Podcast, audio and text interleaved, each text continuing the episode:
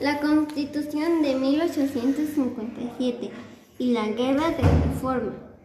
En el año 1855, el grupo liberal creó las leyes de Juárez, Lerdo e Iglesias, donde lo más importante era quitar los privilegios y el poder a la Iglesia y al ejército.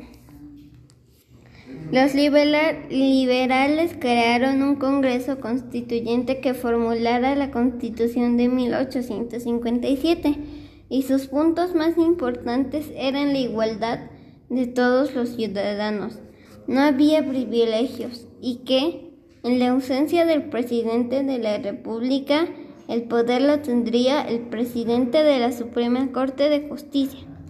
Esto provocó la inconformidad de los conservadores y en 1858 Félix Zuluaga se rebeló contra el gobierno liberal con el plan de Tacubaya y esto inició la guerra de reforma que duró tres años y fue la más cruel del siglo XIX.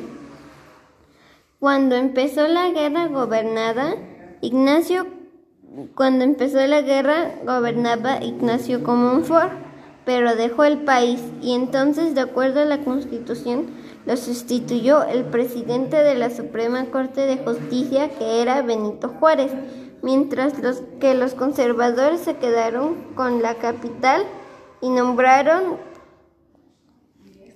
presidente a Félix Zuluaga. El país quedó dividido en dos. Juárez gobernaba desde Veracruz y Zuluaga desde México.